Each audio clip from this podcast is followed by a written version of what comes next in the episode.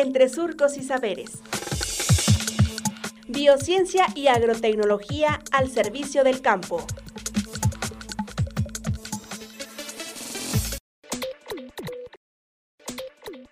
¿Qué es un virus? Doctora Mona Kasem, Departamento de Biociencias y Agrotecnología del SICA.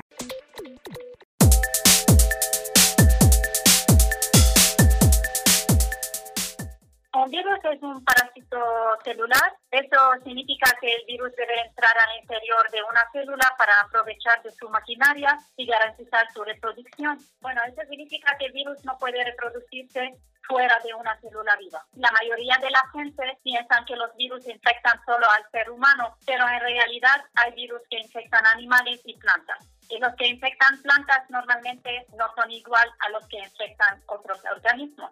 Voy a dar un ejemplo de coronavirus. Como dijiste, el coronavirus infecta al ser humano, pero no encontramos a ninguna planta con coronavirus. Y para definir el virus, los virus tienen una estructura muy sencilla, compuesta de un material genético, como el ADN que tenemos nosotros, que lleva todas las informaciones necesarias para el virus, y una cobertura generalmente formada de una varios tipos de proteínas y le sirven para varias funciones, por ejemplo, desplazamiento dentro de la planta.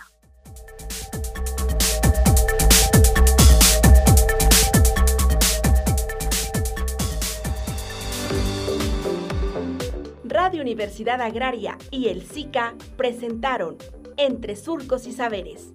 Hasta pronto.